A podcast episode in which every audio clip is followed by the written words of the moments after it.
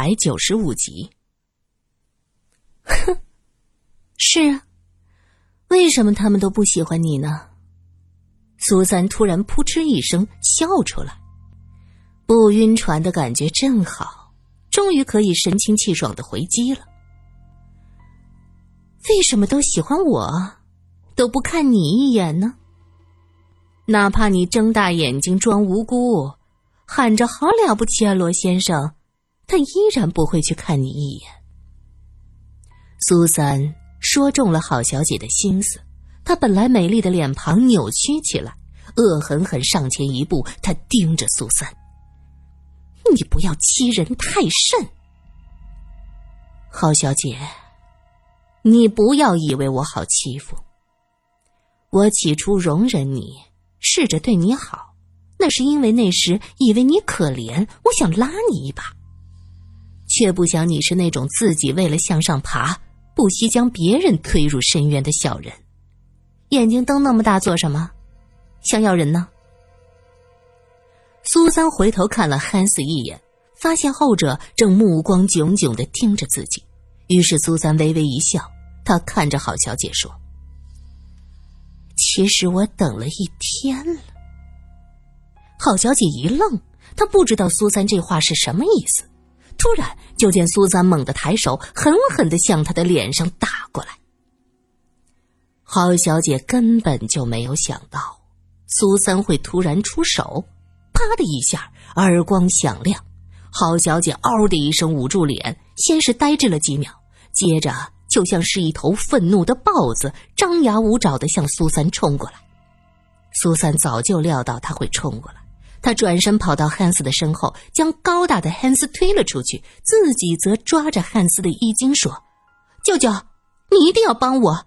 这个女人趁我晕船，神志不清，她骗我，还给我下药，给我最珍爱的作品下药。”汉斯勃然大怒。像是老鹰抓小鸡一样，拎着郝小姐的衣袍领子，将她抓得双脚离地。他恶狠狠地问着：“你对他做了些什么？”汉斯足足有一米九，郝小姐在他手掌下像个可怜的孩子。郝小姐没有想到，让她心动的高大英俊的，也能在瞬间转化成高大可怕的。她担心被这个愤怒的男人一巴掌拍死，或者是一把捏死。她吓得牙齿咯咯打颤，双脚不停的扑腾，脑袋费力的向苏三那边扭过来，嘴里是上气不接下气的喊着：“苏苏苏小姐，我求求求求你，放过我吧，我我再也再也不敢了。”韩斯听得明白，啊，原来你真的对不起他。舱门开着，这边一番吵闹惊动了船长。大胡子船长此刻已经是惊弓之鸟，听到有吵闹声，急忙循声过来，看到汉斯抓着郝小姐不放，他急忙制止道：“汉斯，不能这样，这位小姐是客人，你不能对她无礼。”放心吧，她是艾尔莎带过来的，现在艾尔莎死了，就算将她扔到海里，也不会有人在乎。苏三在一边气定神闲。果然，他这话提醒了汉斯。只见汉斯拎着郝小姐，一把推开堵在门前的船长，他大踏步的向着船舷走过去。郝小姐吓得哭号：“不不，你要做什么？你要干什么？”苏三冷笑道：“哼，你说呢？我我真的是被艾莎逼的，我不敢不听他的话。”他经常介绍女孩给有钱人，我们学校的女同学因为不听他的话，不同意，被他下药送到那些人身边，他最后也不了了之了。我哪敢惹他呀，苏小姐，你放过我，你放过我吧。苏三见郝小姐吓得花容失色，他拍手道：“哼，鬼才信你！你这个人呐，十句就没有半句是真的。”真的，真的，这件事情是真的。那个女孩叫华薇薇，比我高一届，爸爸在大使馆工作。她这样的背景，都得罪不起艾莎。你怎么知道的这么清楚？难道你是帮凶？苏三想到他给自己下药，怀疑这事儿他怕是没少做。我我我我也是没办法，艾尔莎她她我哪里啊啊啊！话没说完，就变成了撕心裂肺的尖叫。苏三捂着耳朵，原来汉斯已经将郝小姐放到了船舷的栏杆上。郝小姐以为她一定要被扔下海，惨叫连连。一条蜿蜒的小溪从她下身流了出来，一直滴到了甲板上。汉斯又一把将她拎下来，重重的摔在地上。郝小姐吓得大气儿也不敢出。发生什么事儿了？罗隐和郑医生从船尾跑过来，郝小姐见到罗隐，再一看自己下身的尿痕，恨不得找个地缝钻进去。苏三则非常大方的向着罗隐招了招手，介绍一下，这一位是我舅舅。你舅舅？除了郝小姐，所有人睁大了眼睛。是啊。我是，嗯，混血。其实，对，混血。苏三呵呵笑了一下。郑医生突然喊道：“哎，郝小姐，你怎么了？”郝小姐觉得自己实在是没法收场，只能将头一歪，装作晕了过去。苏三心想：刚才被放在船舷上都不会晕倒。现在晕倒，苦肉计，装给谁看呢？于是他走上前，伸手按向郝小姐的人中，他用了很大的力气，郝小姐的牙齿都被他按得咯咯作响。郝小姐实在是忍不住了，只能嘤咛一声，睁开眼睛。她接着虚弱的说道：“我头疼，我站不起来，啊，我晕船了。”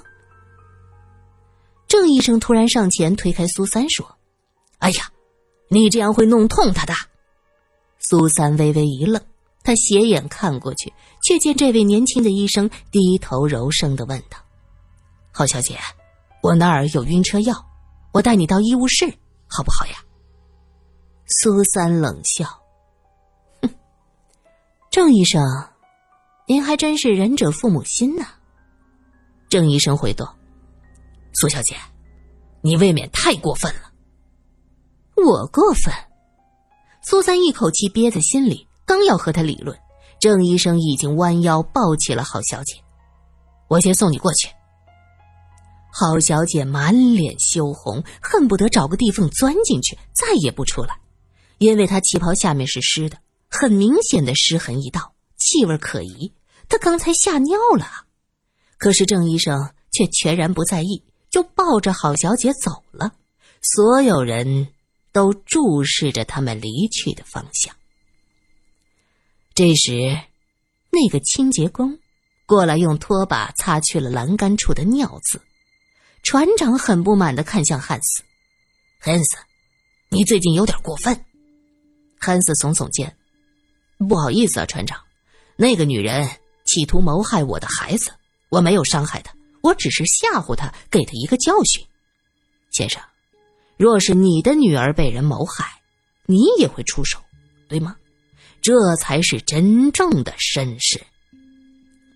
船长无言，看似一击就中。他的确有个小女儿，他很爱自己的女儿。清洁工拖完地面，面无表情的拎着拖把就走。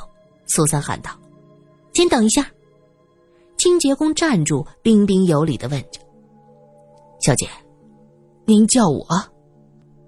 苏三看了罗隐一眼，后者问道：“我想和你谈谈。”清洁工将目光投向船长，船长双手一摊：“哦，华先生，这位先生是警探，他也是为了我们整条船的人好，你就听他的吧。”你姓华？苏三对这声话很感兴趣。清洁工点了点头。两位是为了问我姓什么吗？华微微是你什么人？苏三想到刚才危急时刻郝小姐说出的秘密，不认识。而这个世界上同名的就数不清，何况同姓呢？清洁工耸了耸肩，苏三发现他无意中的这些做派很洋派。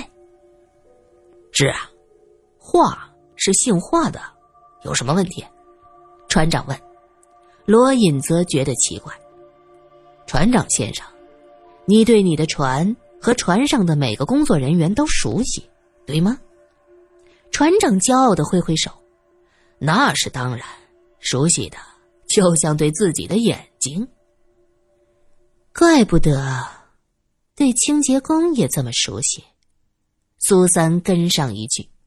清洁工抬头看了苏三一眼，又低头看着自己手里的拖把。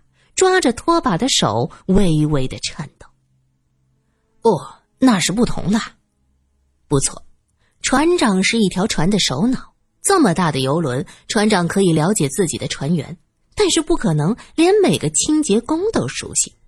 船长继续说道：“因为画是大使馆那边介绍过来的。”哦，姓华，在大使馆工作。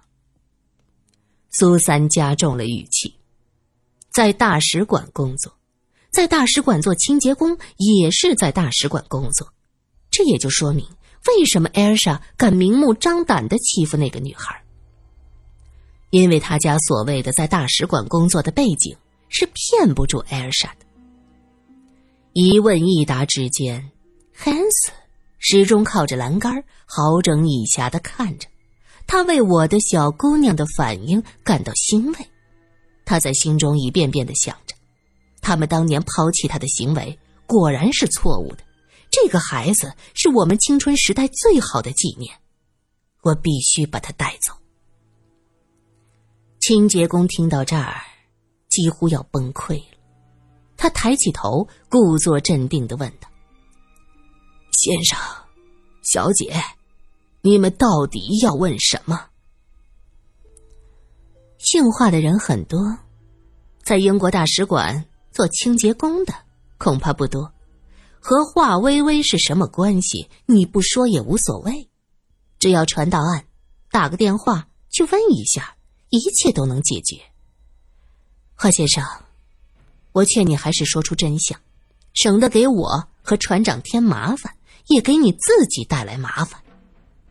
苏三冷冷的说着，船长惊讶的盯着清洁工：“上帝啊，花，你都做了些什么？愿上帝宽恕你。哦，我记得你也是上帝的子民，你在使馆工作了这么久，你怎么还会……哦，上帝呀，我真的不敢相信。看在上帝的份上，我求你说实话吧，给那个可怜的姑娘一个公道。”你说你没有见过什么鹅黄色的裙子，可是那条勒在艾尔莎脖子上的裙带明显是带着垃圾箱的臭味，这你该如何解释呢？苏三问道。我不知道。清洁工华先生用力的摇头。你杀了人不说，还侮辱了尸体，华先生，你也是有女儿的人呐。罗隐说到这一点，语气中充满了气愤。苏三微微皱下眉，这时一双大手搭在他肩上，汉斯贴着他的耳边说：“我的孩子，我真为你骄傲。你刚才的样子又自信又大方，我好像看到了你妈妈的影子。哦，你比他当年还棒。”汉斯。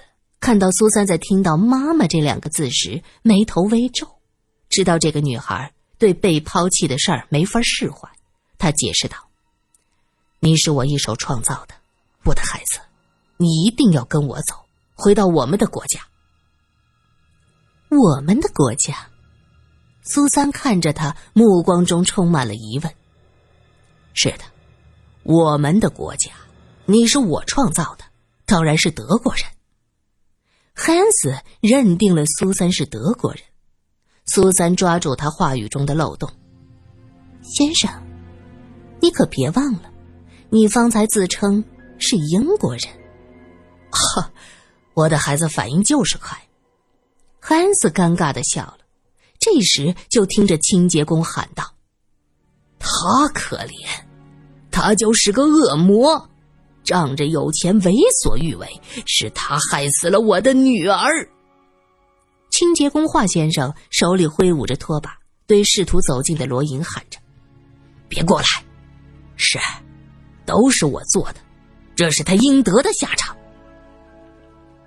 苏三慢慢的走过去，他说道：“华先生，这位是罗探长，华薇薇是你的女儿对吧？到底发生了什么事儿？你告诉我们，探长会帮你。帮我？”他和那女人是一伙的，倒是你，小姐，我看得出来，你也被那女人害过，对吧？那个女人年纪不大，心肠歹毒，什么名门淑女，她根本就是个皮条客。船长听到“皮条客”三个字，他呵斥道：“话，你是上帝的子民，不要这么说话。”上帝！我的女儿被艾尔莎卖给有钱人的时候，上帝在哪儿？我女儿被他们凌辱，从窗户上跳下来的时候，上帝在哪儿？为什么视而不见？是，我们穷人卑微，过一辈子只能靠着给别人打扫卫生，这样就能被人随意的欺负，踩在脚底下吗？船长被华先生质问的哑口无言，他只能双手一摊，看向罗隐，表示没有办法。汉斯看着华先生一步步向后退，他吹了一声口哨，提醒苏三。只见华先生扔掉拖把，以最快的速度翻过栏杆，跳了下去。他的速度非常的敏捷。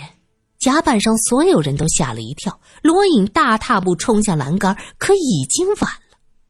离华先生最近的汉斯也只是抓了一下他身后的一片衣角。哦，上帝呀，宽恕他吧！船长在胸前画着十字，苏三盯着海面，心想：就这样结束了。他真的就是杀害艾莎的凶手吗？